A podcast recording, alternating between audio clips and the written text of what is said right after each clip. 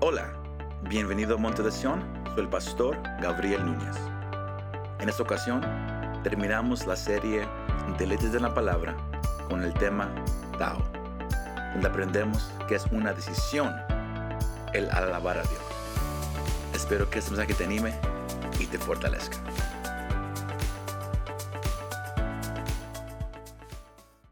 Hoy llegamos a la última sección un capítulo que para mí es, uno de, mis favoritos, es, es el más largo de la Biblia, pero espero que usted ha estado aprendiendo esas últimas 22 semanas. Amén. Pero hoy, hoy llegamos al final y qué manera de cerrar esta serie, qué manera de cerrar este capítulo con las palabras que el salmista declara al Señor. Que yo sé que va a ser de mucha bendición para alguien aquí presente, especialmente aquellos que no creen en lo que es alabar a Dios expresivamente, aquellos que no creen lo que es alabar a Dios audiblemente, aquellos que, que vienen y la alabanza se les, hace, hace pesado, aquellos que quizás llegan y no saben por qué cantamos o levantamos manos. El deseo es que usted llegue al entendimiento, que venga lo que venga, pase lo que pase. El, creyente, el seguidor de Cristo es llamado en todo tiempo a exaltar al Señor, a darle gloria. No es un canto, es una forma de vida, darle gloria al Señor. El tema de, esa última sección es, la última letra que, es, que se pronuncia Tao o Ta en, inglés. Y le puse por subtítulo, te alabaré por siempre. I'm always going to praise you. O también usted le puede decir, yo siempre te alabaré. Ni le voy a preguntar cuántos por siempre quieren alabar al Señor. Porque siempre habrá uno o dos. Y la mayoría no, no, lo, va, no lo va a querer hacer. Y, y- y el, y el- corazón mío no, no es estar aquí y, darle el dedo. No, es sacarlo, sacar a la iglesia de la comodidad, sacar a la iglesia de la complacencia, sacar a la iglesia de la, de la mentalidad de que yo puedo venir y, y ofrecerle a Dios lo que yo quiero. Como hemos aprendido, Dios tiene una forma específica, iglesia. Y cuando usted lo llegue a entender, su vida va a cambiar para siempre. Cuando usted se enamore de la palabra, porque recuerde, el título principal es "Delé- Deleítate en la palabra. Cuando usted se enamore de la palabra, usted va a notar que la palabra produce alabanza. The word produces praise. La palabra produce alabanza. Ese es el punto principal de este estudio. Que, que si, hay, si hay gente que no puede cantar, no puede alabar, es porque no sabe lo que Dios ha hecho. No sabe lo que la palabra dice. Porque el que lee la palabra, el que sabe lo, lo que ha escrito, el, el- el que entiende quién es Dios, nunca va a poder mantenerse callado. ¿Se me va siguiendo? Yo vengo esa tarde a sacudir a los religiosos. Yo vengo a sacudir a los tiesos.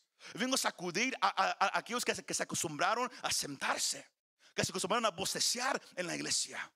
Que Dios merece alabanza. Él merece gloria, iglesia. Él lo merece. Porque si usted busca esta letra, usted va a encontrar que se define como verdad, pero también co- como marca o sello. Esta letra es una letra muy interesante, porque si miran las imágenes aquí presente o ya en casa, si miran las imágenes, eh, el de arriba es como se escribe hoy en día mo- mo- modernamente, pero antes se escribía de varias formas y, y- y esta palabra tiene una referencia a la cruz de Cristo, porque si mira cómo se escribía antes, era una cruz. Era una cruz. Esta, esta letra simboliza hacer cosas con un objetivo en la mente. Que todo tiene un propósito. El cristiano no canta nomás por cantar. Cuando yo dirigí alabanza en, la iglesia por tantos años, mi, mi papá y yo hablábamos tantas veces de, de- de- de- cómo orar, de cómo ayudar al pueblo a salir de, la mo- motonomía, de salir de, estar de salir de- del espíritu de religión.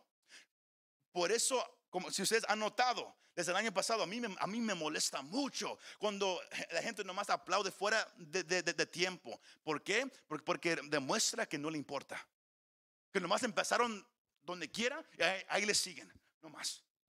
Porque todo tiene un ritmo, ¿se recuerdan? Todo tiene un ritmo, todo tiene un propósito. Para algunos más entran así nomás. No cantan nomás, así nomás, así nomás, como que no les importa. Por eso es que, que yo me enfoco mucho en, en eso, porque lo que uno hace demuestra lo que está en el corazón de la persona. ¿Sí me, me va siguiendo? Ahora, yo no estoy enojado.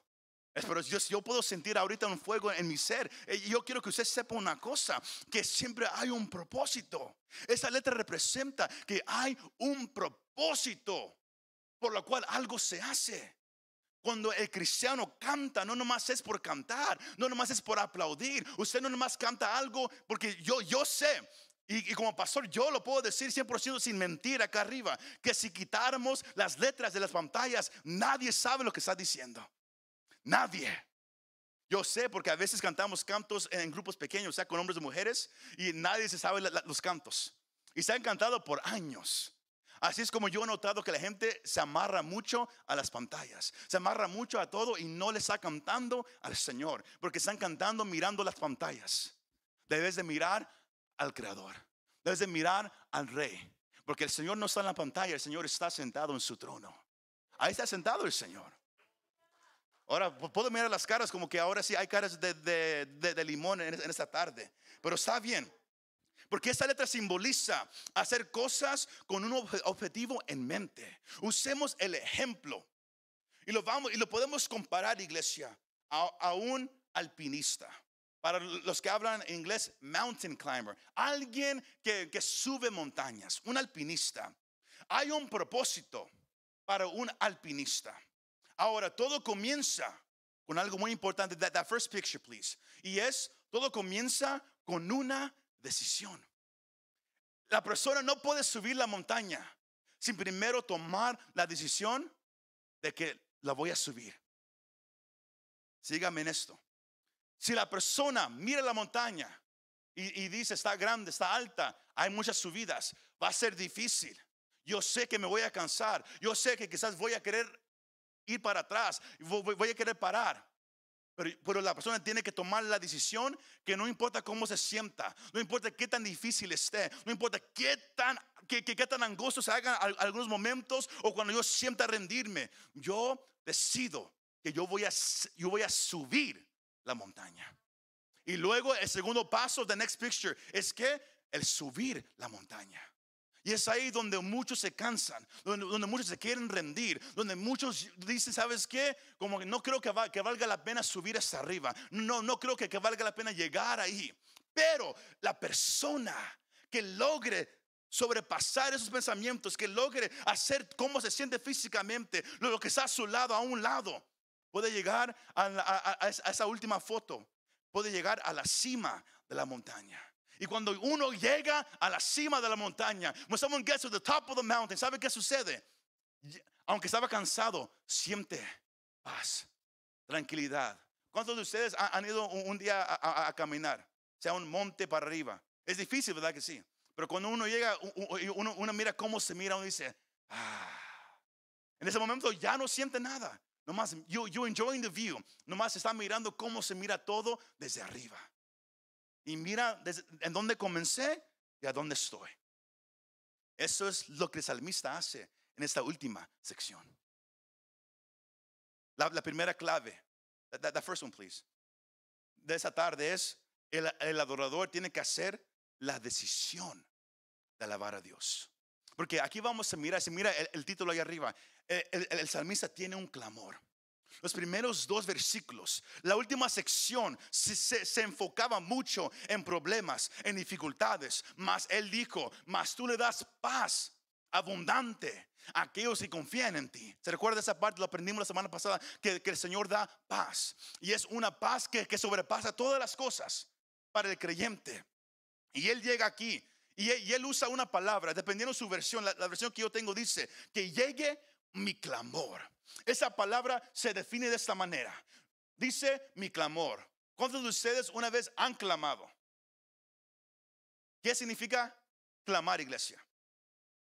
Ustedes pueden decir, algunos pueden decir ah, llorar. No, un clamor es algo fuerte, pero audible, que se escucha. Cuando ustedes está caminando, ¿cuál es la palabra correcta? No quiero que, que- que- que- suene como, como que soy alguien sin, sin- sin educación. Pero, ah, oh, cuando él camina descalzamente, iba a decir a patarraes, pero yo no sé si usted lo entiende. Pero cuando alguien camina sin, zapatos o nada, y está caminando en, su casa, todo está apagado y de repente se pega en el pie en la mesa. Uh, ¿cómo se siente, verdad que sí? ¿Qué, qué pasa? Uno dice, ¡au! Da un clamor.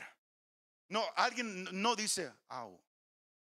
No, hay una expresión, ¿verdad? Eso es clamor. Sino si usted nunca ha dicho, Señor, aquí estoy, usted todavía no ha clamado. ¿Usted me va siguiendo? El salmista está clamando, pero no es un clamor derrotado. No es un clamor como que, como, como que nada va a pasar. Él dice que llegue mi clamor ante ti, Señor. Pero Él dice, conforme a tu palabra. Él, no quiere cantarle, Él no quiere hablar con Dios a su manera. No, lo que Él quiere hacer, Él lo quiere hacer conforme a como Dios quiere que se haga. Y Él viene con un clamor. Pero entienda, Él tiene que tomar una decisión. ¿Qué va a hacer? Todos ustedes, cuando vienen a una iglesia, cuando van a un evento de adoración, de donde sea, cada quien tiene que tomar una decisión. Hay un corito viejo que dice, yo no sé a lo que tú has venido, pero yo vine qué? No mientan. ¿A, qué han venido? El, el corito así dice. Pero la pregunta es, ¿usted cómo, viene? Eh, usted cada vez que entra a un lugar como este, usted tiene una decisión que hacer. ¿Qué le voy a ofrecer a Dios hoy? Y para muchos depende de cómo se sienten. Físicamente, o, sus emociones, o qué está pasando en su familia o alrededor, o, qué pasó ese día. Así muchos, para muchos así le ofrecen a Dios. Depende de cómo está su alrededor. Hay una decisión que cada creyente tiene que tomar. ¿Qué le voy a ofrecer a Dios? Él tomó una decisión de alabar a Dios.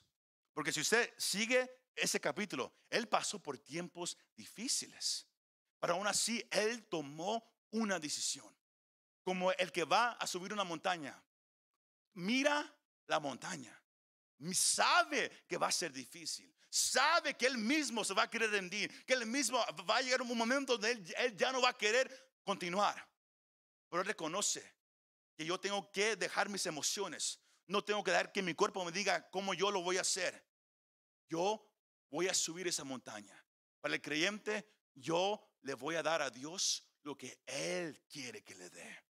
El salmista dice, que llegue mi clamor ante ti, Señor, conforme a tu palabra. Por eso Él dice, dame entendimiento. Porque él, como, como, como, les acabo de decir, el que no lee la, la, Biblia, el que no sabe lo que está escrito, nunca va a saber qué darle a Dios. Siempre se va a ir por cómo se siente o por lo que mira. Si alguien brinca, de repente brinca. Si todos, si nadie aplaude, tampoco aplaude. Si todos están parados como, estatuas, ellos también. Pero el que lee, el que lee la palabra, el que reconoce lo que Dios quiere que se le dé, el que, el, que, el que lee lo que hombres y mujeres a través de la Biblia le ofrecieron a Dios, dice, yo miro algo muy diferente aquí, pero la Biblia, la Biblia me dice que Dios quiere esto. Siempre escoja lo que la Biblia dice. Hay muchos cristianos que son como termómetros. Si el ambiente está caliente, ellos también. Si el ambiente está frío, ellos también. Dios quiere que haya un cambio en la iglesia, que haya cristianos termostatos. Y cuando está un ambiente frío, que ellos digan, ah, como, que se ocupa un poco de, calor aquí. Que ellos le suban al termostato. Se me va siguiendo. Él dijo, Señor, que llega a ti mi clamor. Y, luego él dice que llegue, no nomás mi clamor, pero el, versículo 170 dice, también mi súplica delante de ti. Él está orando al Señor. Él, él, quiere venir y ofrecerle a Dios una ofrenda. David Gusick, él dijo algo acerca de la alabanza. Él dice, la adoración nunca debe de ser solo un sentimiento, incluso si es un sentimiento intenso. Debemos adorar a Dios con una decisión. Nunca bases tu alabanza o adoración de cómo te sientes. Nunca. Físicamente, emocionalmente, no nada. Aún espiritualmente. Porque van a haber días que usted va a llegar frío. Porque es parte de la vida. Ustedes van a ver que usted no, no va a querer darle nada. Por eso el Señor Jesús le, le dijo a la mujer en Juan capítulo 4, el Señor no busca una cierta forma de adoración. Lo que Él busca es adoración en espíritu y en verdad. Que, que se lo des como Él se lo merece. Y, y, y yo le puedo decir por experiencia y, y, como pastor, como he estudiado ya esos pasajes ya esas últimas semanas, que cuando alguien viene y aunque no sienta nada, pero dice, Señor, tu palabra dice que eso es lo que tú quieres, no siento nada, pero Señor, ayúdame a darte lo que tú mereces. Yo, yo, yo, les, yo sé por experiencia que el Señor obra en esa vida. Cuando uno es honesto y dice, Señor, aquí entro, no siento nada ahorita, no tengo ganas, pero yo sé que tú mereces lo mejor, aunque sea poquito, hoy te lo quiero dar, el Señor toca tu corazón ahí. Pero tiene que haber una, ¿qué? Decisión. You gotta make a choice. Tienes que hacer una decisión de decirle, Señor, yo vengo a darte todo a ti. Él solamente quería que, que, que, alabanza fuera conforme a su palabra. Salmos 31, 2 dice, inclina a mí tu oído, rescátame pronto, sé para mí roca fuerte, fortaleza para salvarme. Él sabía las promesas de Dios, él sabía lo que estaba escrito. El Señor sabe. Ahora, iglesia, él quería que su vida fuera transformada por medio de la palabra del Señor.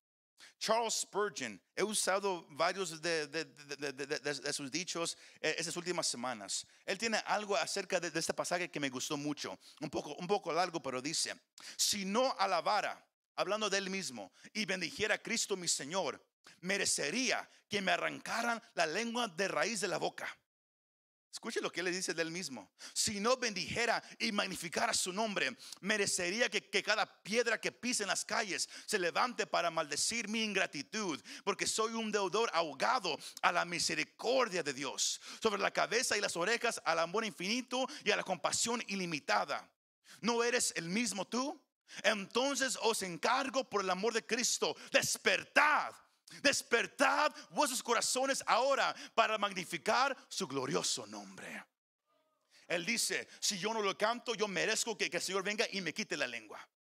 Si yo voy caminando, yo merezco que las piedras, recuerde que dijo el Señor, el Señor Jesús, si nadie me alaba, las piedras empezarán a alabarme. Él dice, yo merezco que las piedras vengan y me golpeen. Si yo no le puedo cantar a Dios, a recordar quién es Él. Pero es una decisión, iglesia. Comienza contigo el escalar esa montaña, el subir a la presencia del Señor. ¿Qué dice Salmos el, capítulo 24? Salmos el, capítulo 15. ¿Quién subirá al monte del, del Señor? ¿Quién quiere subir? ¿Quién quiere habitar ante su presencia? Who wants to go before the presence of God? ¿Quién de ustedes quiere estar en la presencia de Dios? ¿Escucharon eso? Nomás algunos. Porque subir cuesta. Es algo que el Señor ha tratado conmigo y, quizás vengan mensajes esas, próximas semanas. Que lo que Él quiere dar cuesta. El aceite cuesta, iglesia. La unción cuesta. Cuesta mucho y muchos no están dispuestos a pagar el precio. Pero la persona que lee la Biblia que se, y, se enamora de la palabra, más y más se va a empezar a enamorar del Señor. Y va, a decir, ¿sabes qué? Yo soy dispuesto a pagar el precio. David dijo, yo nunca le ofreceré al Señor algo que no me, que no me haya costado algo. Eso solamente se puede decir cuando hay amor. Y el amor es, es, un producto de la palabra del Señor, iglesia. Entonces, ¿es, es, ¿están conmigo todavía? Número dos, eh, cuando tú conoces a Dios, eso produce alabanza. El conocer a Dios produce alabanza. Le puse por título aquí, la alabanza es el resultado de conocer la palabra. Cuando usted conoce lo que la palabra dice, el resultado siempre va a ser alabanza al Señor. Yo no sé si usted una vez ha leído la Biblia y de repente dice, gloria a Dios. O dice, wow, that was a good one. Eso fue algo bueno. Produce alabanza. Así de sin produce alabanza, iglesia. Usted lee la Biblia y dice, oh, qué bueno. Y la cierra Usted no la leyó. You didn't read it. Pero cuando usted lo lee, algo sucede, iglesia. Por eso Él dice, los próximos dos versículos, versículo 171, que profieren mis labios alabanza. Que salga de mi boca alabanza. Pues tú que me enseñas tus estatutos. Tú me estás enseñando tu palabra y de ahí sale la alabanza. El versículo 172, sígame en su Biblia, así dice, que cante mi lengua, ¿qué? De tu palabra. Porque todos los mandamientos son justicia. Él está diciendo, Señor, que cante mi lengua. Alabanza. Que salga de mis labios. Alabanza. Usted va a notar que lo más que usted se mete la palabra, lo más que usted se enamora, lo más que va a salir la alabanza sin que nadie le diga. Sin que nadie le diga. Usted lo va a alabar. Música o sin música. En la iglesia o en la casa o en el parque, donde quiera, usted lo va a alabar. Usted lo va a alabar. Porque es un producto, iglesia. Él quiere ser, él, quiere que, que sea enseñado cómo alabar por medio de la palabra. Un, un versículo bien famoso Salmos 63, versículo 3 dice, porque tu misericordia es mejor que la vida, mis labios te alabarán. Porque tu misericordia es mejor que la vida, mis labios te alabarán. Yo quiero que usted se, memorice ese versículo y, se, lo recuerde cuando usted no, no, quiere cantar, cuando usted no quiere levantar manos, cuando usted no quiere ofrecerle a Dios todo. Recuerde que su misericordia es mejor que la vida. Porque usted merece morir en pecado y ir al infierno. Pero por la misericordia de Dios tenemos vida en Cristo Jesús. Eso, eso mismo merece que mis labios alaben al Señor. ¿Cuántos pueden unos momentos darle alabanza al Señor en esta tarde?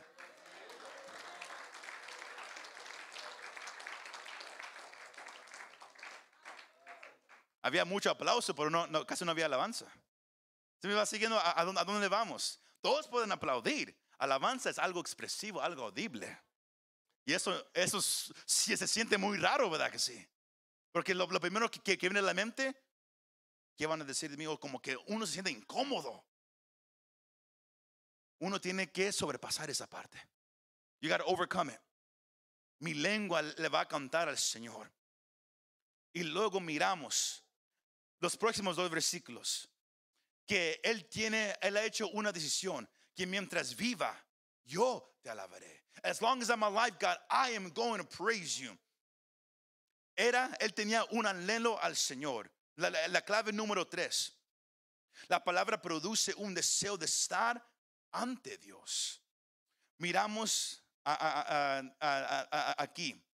Que esté pronta tu mano a socorrerme, porque tus preceptos ha escogido. Anhelo tu salvación, Señor, y tu ley es mi deleite. Él reconocía que lo más que él estaba en la palabra, lo más que él se enamoraba del Señor y lo más que había en él un deseo de estar delante del Señor. Hay una, porque yo, yo, le puedo preguntar, usted puede ir a, conferencias, a eventos grandes, puede, puede, venir un predicador grande, puede venir un grupo de alabanza famoso y todos le van a decir cuántos anhelan, anhelan al Dios y muchos van a, van a gritar y van a responder sí. Pero cuando se vayan de, esa iglesia, cuando se vayan de, ese estadio, cuando regresan a la casa, ahí se nota quién de verdad anhela al Señor. Porque las emociones suben y bajan, depende a dónde usted va. Pero la, verdad del Señor es lo que produce la alabanza. Por eso el Señor dijo, es por espíritu y en verdad. Es conforme a la voluntad de Dios y conforme a lo que Él ha dicho en su palabra, que somos llamados a alabarle. Y, y, si usted lo mira de esa manera, siempre habrá una manera y un deseo para alabar al Señor. Hablábamos anoche con los jóvenes acerca de, María, la hermana de Marta. Y oh, el pasaje bien famoso, solo poder en su casa, Lucas el capítulo 10. Hablamos ayer con ellos sobre prioridades, priorities, que la importancia de darle a Dios prioridad. Porque Marta invitó al Señor a su casa. Ella lo invitó.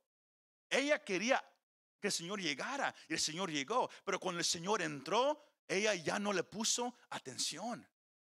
Ustedes pueden decir, Señor, yo quiero más de ti. Señor, yo te anhelo. Señor, yo quiero que me toque. Usted puede invitar al Señor a su vida. Podemos como iglesia invitar al Señor a un servicio. Y el Señor va a llegar porque e-, Él responde al clamor. Pero cuando Él llega, ¿qué hacemos nosotros? Lo ignoramos. Miramos el reloj, oh, el hermano Andrew ya, ya, ya lleva 40 minutos cantando, como que ya, ya, ya, ya, como que ya es mucho, ¿no? Mejor entremos a la palabra. O, a veces es al revés, como, como que pensar que se sabe yendo muy largo, porque ¿por qué no cantamos mejor? Cuando el Señor entra a un lugar, ¿qué hacemos con su presencia? María escogió una cosa. Y el Señor dijo, ella es la cosa que nadie le puede quitar. ¿Y cuál fue la cosa? Ella se sentó nomás a escuchar a Jesús hablar. Fue lo único que ella quiso hacer. Nomás escuchar que el Señor hablara. Nada más. No, ella no fue a pedirle algo, ella nomás fue a escucharlo, a nomás estar en su presencia. Ella le dio prioridad. David dijo en Salmos 27:4, una cosa. Lo mismo que el Señor dijo, una cosa, yo le he mandado a Jehová y eso yo buscaré. Yo no esperé que el Señor, yo lo buscaré. Que, que, yo pueda nomás estar en su templo y nomás contemplar. Eso significa nomás mirar su hermosura. David nomás quería llegar al templo y nomás sentarse, no decir nada y nomás mirar al Señor. María quería nomás llegar y sentarse y escuchar al Señor hablar. ¿Usted qué viene a hacer? Cada servicio. ¿Viene a que el Señor le dé algo a usted? ¿Usted viene a darle algo a Él? Se viene nomás a, contemplar su hermosura. Cuando usted y yo entendamos eso y, aprendamos esa parte, usted va a notar que va a haber un cambio muy grande. Muy grande, iglesia. Pero todo comienza con una decisión. Y luego esa decisión lo va a llevar a usted a meterse más en la palabra y la palabra va, a producir alabanza y luego también va a producir un deseo de estar delante del Señor. ¿Cuántos dicen amén? La última clave en, en esta tarde es esta. Él dice, mientras viva te alabaré. Y sabe una cosa, los, los, últimos dos versículos dicen, que viva mi alma para alabarte y que tus ordenanzas me ayuden. Me he descarriado como oveja perdida. Busca a tu siervo, pues porque no me olvido de tus mandamientos. Él cierra este capítulo largo, él cierra 22 secciones con dos cosas que van juntas. Que él dice que viva mi alma para alabarte. Que no viva mi alma para comer, para obtener todo lo, de este mundo. No, él dice que viva, que viva mi alma, ¿qué? Para alabar. Es, es 175. Que viva mi alma para alabarte. Y que tus ordenanzas me ayuden. La clave cuatro es iglesia. Cuando tú estás en la palabra y te enamoras de la palabra, es difícil olvidarte de tu Salvador. Porque si usted se olvida hoy en día de leer la Biblia diariamente, hay un problema. Si usted se olvida de hablar con Dios todos los días, hay un problema. Porque el que está en la palabra, el que está delante de Él, el que se ha enamorado de la palabra, no puede olvidarse de su Salvador. Hay una historia. Esto sucedió en agosto del año 1944. Eh, eh, en un pueblo pequeño en Francia llamado Plelo. Y estaba e, este, este pueblito francés en medio de la Segunda Guerra Mundial, en World War II.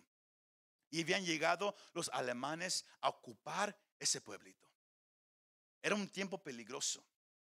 Y cuando ellos llegaron a ese pueblo, empezaron a agarrar a gente, empezaron a agarrar a, los residentes de ese pueblo con la intención de matarlos. I, think I have that first picture. Y lo, primero que ellos hicieron era formar a firing squad. Ah, busqué la palabra y es un grupo que, que, que para matar. Eh, eh, y, lo que ellos hacían era poner a gente, se, juntaban todos con sus rifles y disparaban. Y ellos agarraron a, ancianas, a jóvenes, a muchos, a ponerlos delante con la intención de matar a todos. Los alemanes querían tomar los pueblos. Ellos querían ganar la Segunda Guerra Mundial. Pero uno, unos, uno de, los, de los residentes fue y, y pasó voz al grupo que apenas había llegado a, Francia. Era un grupo de los Estados Unidos. Era un, grupo que estaba bajo la, dirección del general George Y el deseo que, es- este joven tenía era llegar y hablarle a, a un general llamado Robert Hams, Hamsley, estaba bajo su, su, su, capitán George George Patton. Y el, y el deseo era pedir la ayuda que vinieran a ayudarles en contra de los alemanes. Eso es una historia real. Le, le- le- voy a hacer al final ahorita el, el artículo que, de, de- de- cómo se escribe. Es una historia muy impresionante. Estaban a punto de disparar cuando de repente es- escuchan truenos, escu- escuchan que, que- que- bombas empiezan a, a- a- tirarse y, explotar. The next picture, please. Y, y era que, que habían llegado cinco tanques. El, el- el- el- ejército de Robert Hamsley había escuchado e- e- esta, es- esta, e- esta- es- este deseo por ayuda. Y él dirigió a cinco tanques a ese pueblo chiquito para ir, ir a rescatar nomás a cientos de residentes. Él fue con 20 hombres. Llegaron ahí, the, next picture, y ellos em- empezaron a, pelear en contra de los alemanes. Tomó tres horas, pero mataron a 50 alemanes y, toma- y tomaron com- com- como presos a 50 más. Y pudieron ellos rescatar a ese grupo de gente en ese pueblo pequeño de Francia. Entre ellos estaba un joven de 15 años que también él iba a morir. Él estaba listo para morir. Él no sabía cómo se iba a sentir a- crecer, cómo se iba a sentir casarse. Él, no tenía idea de lo que iba a pasar. Él nomás estaba listo con, con- una venda a sus ojos pa- pa- para ser asesinado por, por- por- ese grupo de, alemanes. Cuando viene ese ejército y lo rescata.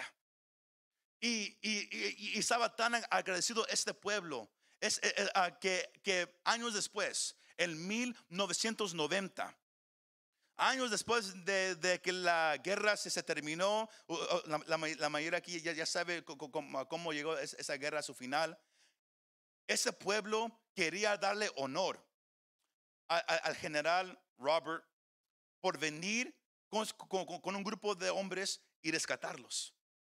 Y e- el, alcalde de ese pueblo fue el, el- el que dirigió es- es- ese grupo para buscarlo y para darle la invitación y, pla- y planear la ceremonia para que él fuera honrado, no nomás del- del- delante del pueblo, pero también ellos le, querían dar a este hombre una, una, una medalla que, que- que en inglés se llama the, the- the France, the Le- Legion of Honor, que, que es una, medalla que, que que se le da solamente a, a- a los hombres más valientes del país de Francia. Y, y- sabe quién era e- el alcalde que dirigió e- es- es- esa actividad para darle hon- honor a este hombre? Fue el, el- el muchacho de 15 años que iba a morir ese día. Él se hizo alcalde y, y él nunca se olvidó del hombre que vino a rescatarlo. Y él le quería dar honor. Cuando usted reconoce su condición, cómo uno, uno era, a dónde uno iba y, y cómo iba a ser su final. Y luego recuerda que vino un Salvador. Para ustedes no fue un general con, tanques. Para ustedes fue un siervo sin ropa, cargando una cruz, que subió un monte para nomás para ser crucificado. Pero fue ese acto de amor que él subió ese monte, que no- nos rescató a cada persona, que pone su mirada en esa cruz y reconoce el acto más grande de amor que Él dio su vida en el lugar de nosotros. Eso debería ser lo suficiente para que usted, para que usted siempre tenga algo que decirle. Pero que la iglesia no tenga nada que decirle. Deja saber que hemos olvidado, que, que no hemos valorado como se debe de valorar el acto más grande que el mundo ha mirado. No es una guerra mundial, no es dinero en el banco, no es una atleta famosa, no. Lo la mejor, el amor más grande que usted va a, a mirar en este mundo está enfocado en una cruz. Se cantó con una corona de, con una corona de espinos. Te hiciste rey por siempre. Fue una corona que tú deberías haber llevado por tu cabeza. Fueron golpes que tú deberías haber tomado, que el Señor tomó en tu lugar. Y eso debe ser suficiente para que usted siempre le cante al Señor. Y por eso Él dice, que viva mi alma para alabarte. Que mi alma no viva para el dinero, que no viva para mi familia, que no viva para este mundo, que no viva para todo aquello que un día se va a quedar, porque desnudo venimos al mundo y así nos vamos a ir todos, aquí se va a quedar. Él dijo, que viva mi alma para alabarte para siempre. Yo el, el deseo mío es que usted un día pueda decir eso sinceramente. Que viva mi alma, Señor, para alabarte. Que viva mi alma para alabarte. Porque reconoció el último versículo que nosotros nos descariamos como becas. Hay momentos que no tenemos el deseo de, alabarle, que no tenemos deseo de, de, presentarnos delante de Él, que no hay esa hambre de venir ante Él. Por eso Él dice, Señor, búscame, busca a tu siervo. Porque yo, aunque a veces yo, yo me aparto, aunque a veces no ando bien, yo nunca me olvido de tu palabra. Y por eso Él le puede pedir al Señor, búscame. Siempre hay una razón que usted le canta al Señor. Siempre. La iglesia nunca debe de estar callada. Así de simple. La alabanza. Nadie debe de rogarle que, que usted cante, que usted sea expresivo al Señor. Si usted no, no lo quiere hacer, es porque el entendimiento todavía no ha llegado ahí. Es lo que el Señor quiere que usted entienda. Y para algunos el orgullo ahorita les duele. Usted siente como que yo lo estoy atacando.